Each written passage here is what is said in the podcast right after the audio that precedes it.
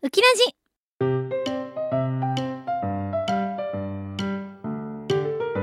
この番組は沖縄リゾートカフェバーアマキューの提供でお送りします。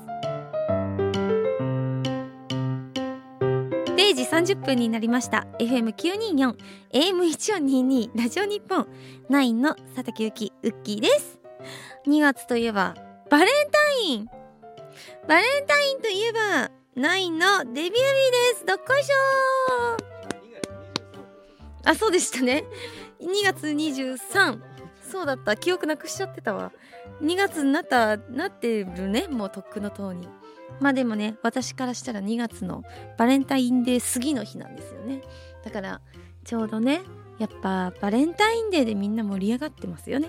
まずバレンタインデーの話するとバレンタインはもちろんうちの仲いい一般のあの一般のお友達で仲いい中国人のお友達がいるって言ったじゃないですか。そのリアちゃんが中国から帰ってきてくれたんですよ。嬉しいです。なんかもう一生のお別れかなぐらいの勢いであのねこうバイバイしたんですけどもまさかのもう日本に帰りたいってなったらしくて本人が。で今後日本に住むらしいです。もしかしたら日本にあのまた中国帰っちゃう機会があるかもしれないけど今後はずっと日本にいるらしいのでまたお帰り会っていうことでバレンタインデーに、えー、うちの大好きなリアタンのお帰り会とあとはバレンタインデー会を女子私含めて5人でしました。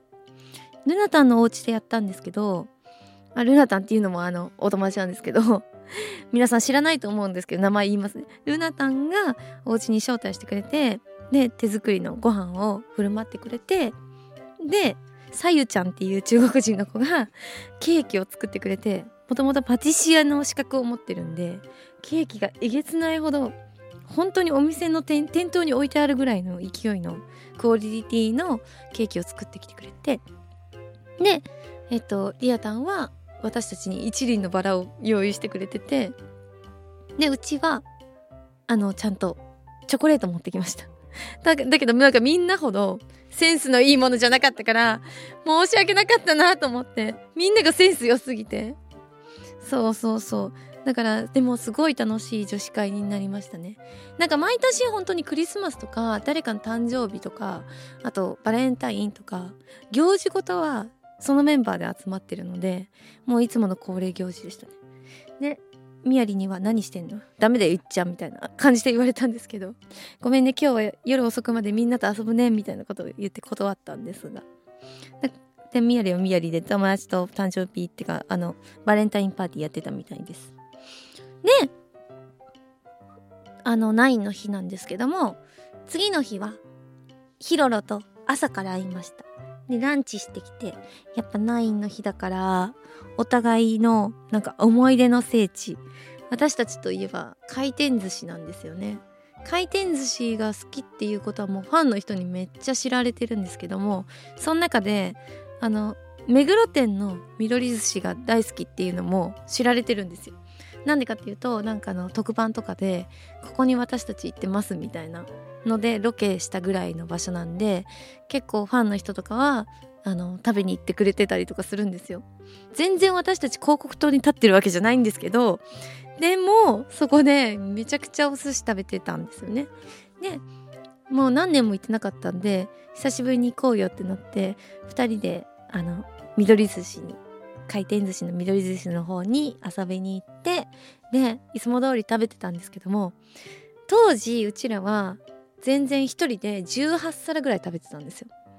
で頼むものはヒロとうちはほぼ一緒で、まあ、マグロ系ですよね赤身系で一番好きなメニューがカツオの炙りカツオの炙りカツオ炙りを頼むんですけどその当時あったメニューなんですけど今なくなっちゃっててすごい衝撃受けたんですけど私たち炙りカツオが大好きすぎて絶対頼んでたんでああもう時の流れも感じるなっていうのとあと18皿ぐらい食べてたのに今じゃもう5皿ぐらいでお腹いっぱいになっちゃうからあなんか今大人になったねみたいな話してなんか久しぶりに来たけどなんかすごい美味しいねみたいな。でなんか思い出の地にで思い出話に花を咲かせであのそのナインの日をお祝いしました。でチャーボンはさすがにあの違う事務所だからスケジューリングがわかんないんですよね。なんか私も別にあのレプロさんとあの関わりないわけじゃないのであのヒロのスケジュールとかは結構把握できるんですね。でもあのチャーボン全く知らない私と全く関係ない関わりのない事務所に所属しちゃってるからねスケジュール調整難しいから今回ちょっと2人でのお祝いになったんですけどでも楽しかったです。また何かあった際にはここでご報告したいなと思います。まずはあのツイッターとかインスタとかで9の日9のデビュー日おめでとうって送ってくれた皆さん本当にありがとうございます。すごく嬉しかったまる。嬉しかったまる嬉しかったまるであとはえー、バレンタインの季節を過ぎたらスタバが桜の味を出してくれたので早速買いに行きました。嬉しい。一つだけ文句言うとソイ系なんですよね。ソイミルク系だったんですよ。今回の売りが桜ソイミルクラテみたいな。感じなんですね。でも私ソイミルク好きじゃないんですよ。むしろ大豆アレルギーだし 飲めないしまずあのアレルギーの私からしたら殺しにかかってるなみたいな新作メニューだったんでちょっとあの普通のミルクに変更してくれませんかっていう対応に対して快く引き受けてくれるスタバのお姉さんには本当に感謝してます。なので今現在手元に桜ラテ持ってるんですけども私はソイラテではなく普通のミルクを使った、えー、桜ティーラテを飲んでおりますよ。美味しいです。3月の14まで飲めるらしいです。皆さん3月の14までに私のスタバの中で一番好きなメニューなんで是非試しに飲んでみてください。よろしくお願いします。とまあそんな感じかな最近は。あとはですね私の誕生日が近づいております。あのー、発表になりましたが3月4日に、えー、誕生祭をやります。もう直接会うイベントはもう何年ぶりなんでしょうね。3年ぶりかもしれませんね。なんかそういったイベントとかはずっとやっぱコロナ禍で避けてきてたのでオンラインイベントばっかだったんですが今回やらせていただきます。あの、前になんかコロナ前に企画したのが大江戸温泉今なくなっちゃったんですけど大江戸温泉貸し切ってなんか大江戸温泉で誕生日イベントやりたいって言ったのを叶えてくれようとしてたんだけどちょうどコロナでなんかいろいろダメになってってそれも開催できなくていつの間にか大江戸温泉なくなっちゃってめちゃくちゃ悲しい出来事になっちゃったんですけど復活イベントもできない感じになっちゃったんですけども。だからそうそうなると次何やりたいんだろうと思った時にこの間ペイ様とゴトゥーさんとペイ様の奥さんとうちでコンカフェ行ったんですよ。それを見てえ楽しそうってなってあうちもやりたいかもってなってそれがほぼきっかけでちょっと私誕生日イベント好きなことやらやれるからじゃあウッキー流コンカフェ作っちゃおうみたいな。1日限りの。でウッキーコンカフェを3月4日に、えー、開催しちゃいたいと思います。イエーイ。タイトルは佐竹さんお誕生日だから何でも好き勝手やらせていただきまする。コンカフェ嬢になってみたかった。っていう長い長いタイトルなんですが。なんともともと渋谷にあるコンカフェを貸し切って、えー、開催させていただきます。あの会場は渋谷のアイドリプロジェクトっていう場所でやりますね。ここで1部から3部そう3部制でやらせていただきます。でアイドリはもともとコンカフェやってるんですけど確かその営業が夜だから昼から夕方夜にかけてはやってないじゃないですか。そこをね貸し切らせていただいて運よくね嬉しいでございます。そこで本物のコンカフェで貸し切って私のコンカフェを開催しちゃいます。はーい。服はここの着てもいいんだけどなんか自分の好きなの着ちゃおうかなみたいな。感じで思ってます。なんかここの着てもいいんだけどうーんわかんない。なんかどんな感じなのか見てないんで なんか自分が着たいの着たいなみたいな感じがあってちょっとそれはお楽しみに。でも1部2部3部って全然違うの着ようかなって思ってますね。やっぱりねお二人も お忙しくなかったら ぜひ遊びに来てもらって。あの用意するんで席。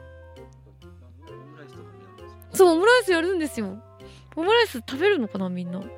なんか食べるかわかんないから一応なんかでも用意しました。楽しみですね。でなんかえっと MC は MC も一応用意してて MC はそうあまりんに今お願いしております。で今んとこ OK って言ってるんでこのまま調子よくいけばあまりん。が MC でございますので皆さん楽しみにしといてください。こんな感じかなで実際はどんな感じかっていうと私コンカフェやったことないから分かんないんですけどオリジナルシャンパンとかね結構ちょあのお酒じゃないやつも売ってたりとかするんですけどお酒も売ってたりとかするんでなんだろう今の年になってできることってみんなとなんかお酒飲んだりとかそういう機会ってなかなかないと思うんですよ。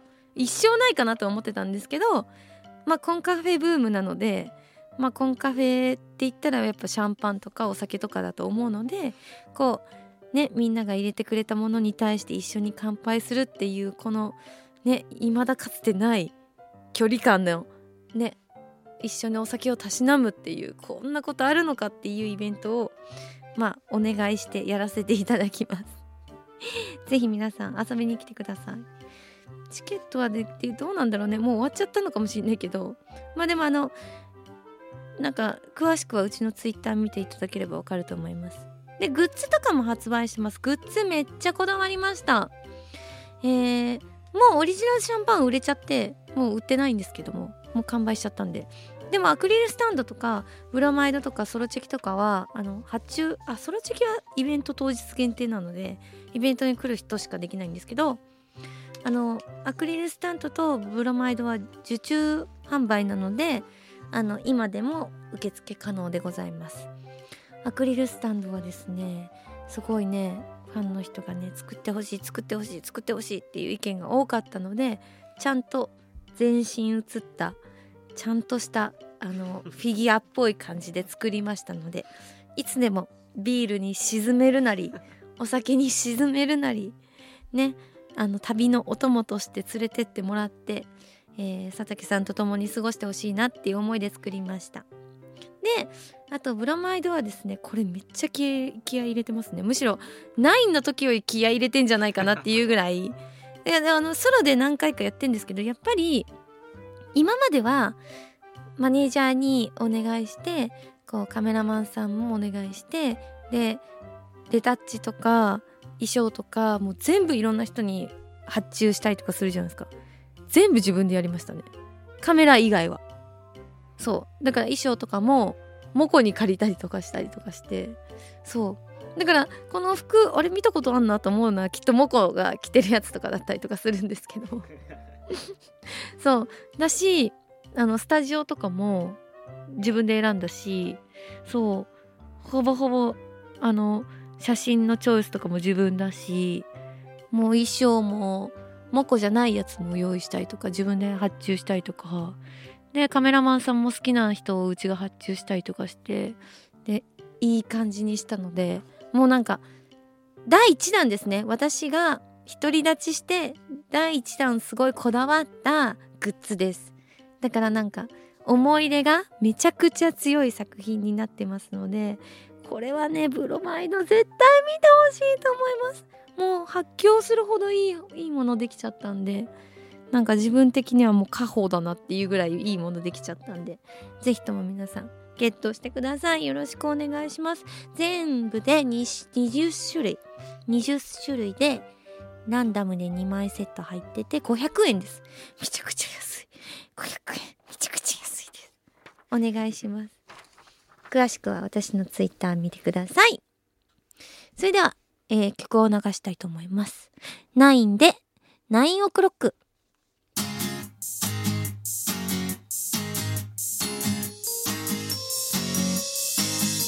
ラジオ日本佐竹ゆきのもっと宇宙をきれいにするラジオ。ウキラジ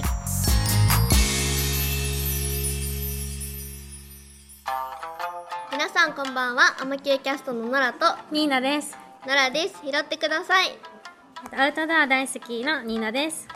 沖縄リゾートカフェバーアマキューは沖縄と本土をつなぐお客様もキャストもリラックスして楽しめるお店です。私たちと一緒に楽しい時間を過ごしましょう。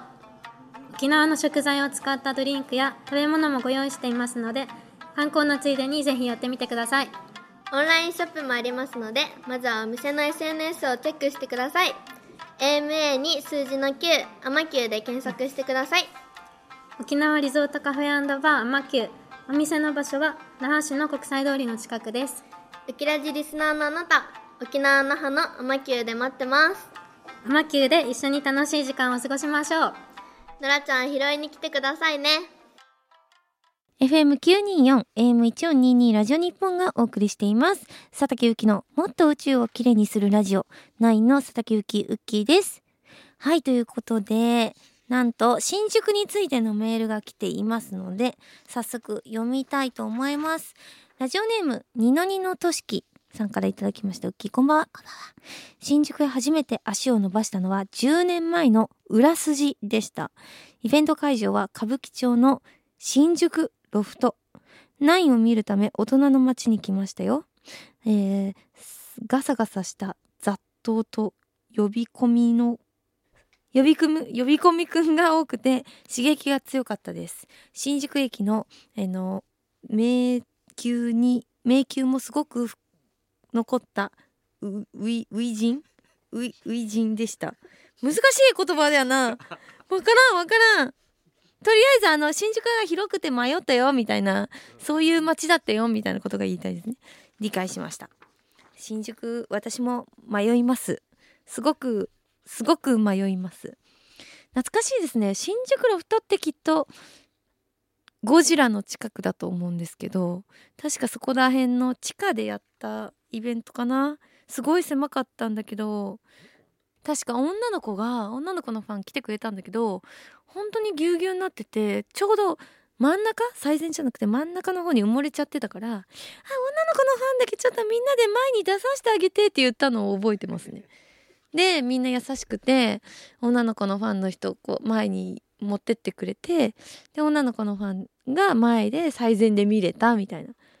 そううちのうちらのファンってめちゃくちゃ優しくてぎゅうぎゅうで女の子たちが埋もれてたら言ったらちゃんとあの女の子を優先的に前にもねこうやる紳士力っていうか本当にいいファンの人たちだなと思ってそこのライブハウスで確かパフォーマンスしたのをすごく覚えてますね。で今やもうそこに行く機会がないのでその辺行くってなるとゴジラの映画館ぐらいなんですけどでも今後行く機会が皆さん増えると思います。なんでかっていうと新宿歌舞伎町タワーっていうのができるんですよ。4月の14か5月ぐらいにできるんです立つんですね。でそれの歌舞伎町タワーにはめちゃくちゃいろんな施設が入ってて最上階がすごい高級そうなホテル施設ができてその中間ぐらいがリーズナブルなホテル施設ができてその1個下があのホール会場確か。でそれこそ700とか800人規模のホールで舞台とか演劇とかミュージカルとかできるそういう施設。で、えー、もう一個下があの普通に Zepp が入るんですよ。歌舞伎町の中に Zepp ができるんですよ。だから Zepp Zepp 新宿だからあの普通にアーティストさんがそこでライブする。ねバンドもアーティストもアイドルもみんなそこでライブするようになるしその地下にはクラブができるんですよ。そう。DJ ブースとかあったりとかして。だからやばいエンターテインメンテなビルになるんですよ。舞台系もアーティストもミュージック楽しみに来るクラブ系も。だからそこですごいいろんなイベントが行うように今後なるから結構本当にみんなが来る機会が増えるんじゃないかな新宿にって思うほどすごい施設が出来上がるんですね。それのホールそのさっき言ったホールの方のこけら落としがエヴァンゲリオンなんですね。エヴァンゲリオンなんです。こけら落としがエヴァンゲリオンなんですよ。私の大好きなエヴァンゲリオン。で、しかもキャスト陣が超有名な方ばっかむしろもうね今のドラマにで活躍している一流のあの俳優さんたちが出ててそのこけら落としのすごいいい役にヒロロが出るんです。素晴らしい。嬉しいです。本当に嬉しいです。なんか内容はあの碇シンジ君ができた出てきたりレイが出てきたりアスカが出てきたりとかじゃないんですね。もうオリジナル作品なんですがキャラクターイメージはそのままなんですねきっと。だからレイみたいな人がいるとか。アスカみたいな子がいる。立ち位置的にはそういう子みたいなのはもう決まってて。これはねヒロはねめちゃくちゃいい役で出るんですよ。私的にはきっとマリマリ的な立ち位置なんじゃないかなって思ってるんで。皆様そのこけら落とし第1弾「エヴァンゲリオン」しかもみんなが注目してます「エヴァンゲリオン」舞台化なんて。世界中が注目してます。演出家の人も日本人じゃあります。海外から来てくれてる。あの外国の方が演出家で。もう今後楽しみですね。15月に本番を迎えるんですけどヒロはまだ稽古に入ってないので次から稽古3月末ぐらいから稽古入るらしくて。いやすごい。ヒロすごい。これがねほぼねオーディションみたいな形で決まったんでねもう鼻が高いですね。そううちのメンバーがこうやってねナインを通してでやりたいことを他にも見つけてそこでまた頑張ってるっていう姿はメンバーとして本当に嬉しいです。でこけら落としが第一弾それだから次の作品もめっちゃこう期待だしもうなんかもうみんな注目が集まってる歌舞伎町タワーなのでぜひとも皆さんで一緒にヒロの応援を見に行きましょう。っていう感じかな。あと新宿はうち他はもう行く機会ないですね。あとはもう駅が駅にお世話になってるかな。いろんな線が通ってるからって。ただそれだけ。駅にお世話になってるぐらい。そんな感じで皆さんもなんかいろいろありましたら送ってください。ではここで曲に行きたいと思います。何の曲にしようかなと思ったんですけどもやっぱエヴァンゲリオンって言ったら宇多田ヒカルですよね。では宇多田ヒカルでワンラストキス。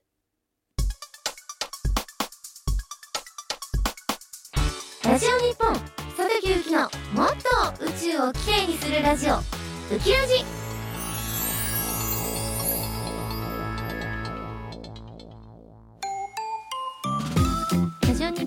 佐竹ゆきのもっと宇宙をきれいにするラジオ。9の佐竹ゆきウッキーです。ここで私からのお知らせです。3月4日に行われる誕生日イベント。佐竹さんお誕生日だから何でも好き勝手やらせていただきまする。コンカフェ場になってみたかった、えー会場は渋谷のアイドリープロジェクト。で1部から3部やります。ぜひとも皆さん来てください。詳しくは私のツイッターをご覧ください、えーモブサイコ103期、えー卒業イベントありがとうモブサイコに出演が決定いたしました、えー4月9日日曜日会場は東京ガーデンシアターで行います、えーぜひそちらの方はモブサイコのツイッターの方を見ていただければ詳細がわかりますのでぜひとも来てください。お待ちしております。テレビ東京月ともぐら地上波初ナレーション、えー毎週木曜日3時5分から、えー、ウキラジの2時間後に放送でございます。こちらはですね声としてナレーションとして、えー私あの参加させていただいていますのでぜひとも月ともぐら、えー見てほしいなと思います。よろしくお願いします。番組ではリスナーのあなたからのメールをお待ちしております。質問トークテーマ相談近況報告本当にどうでもいいことなど何でも OK です。今募集中のテーマは飼ってみたい動物です。象キリン。現実的なものでなくても大丈夫です。もし、えー飼ってもいいよ。何でも飼っていいよ。家も広いよってなった場合飼ってみたい動物を送ってみてください。宛先はウキアットマーク JORF.CO.JP ウキアットマーク JORF.CO.JP です。また番組ツイッターのアカウントはウキ1422 UKI1422 これにハッシュタグをつけて感想をつぶやいてくれますと私もスタッフさんもリアルタイムで見ていますのでぜひともリアルタイムでつぶやいてください。そしてポッドキャストでも配信中でございます。また聞きたいっていう人はポッドキャストでも聞いてください。それではラジオの前のあなたとは来週この時間この番組であなたにお会いします。バイバイ。この番組は沖縄リゾートカフェバーアマキューの提供でお送りしました。